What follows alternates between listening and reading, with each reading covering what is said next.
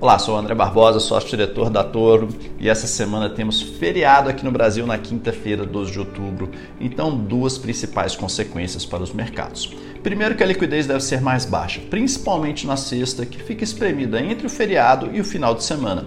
E também que as questões que dependem de votações no Congresso devem evoluir pouco ou nada.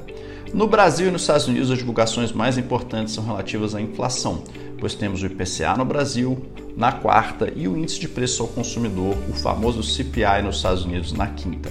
Além disso, nos Estados Unidos temos também a ata da mais recente reunião do Banco Central sendo divulgada na quarta-feira e o início da temporada de resultados do terceiro trimestre. No âmbito global, as principais notícias foram relativas aos ataques do Hamas a Israel, assim como Israel considerando o evento um ato de guerra e acelerando a convocação de reservistas. Vamos torcer para que essa situação não escale ainda mais, pois o número de mortos já está próximo de 1.200 pessoas.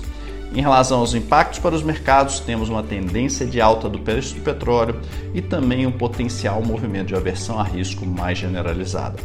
Vale lembrar que também temos a retomada dos mercados na China que estavam em recesso em função dos feriados da Semana Dourada.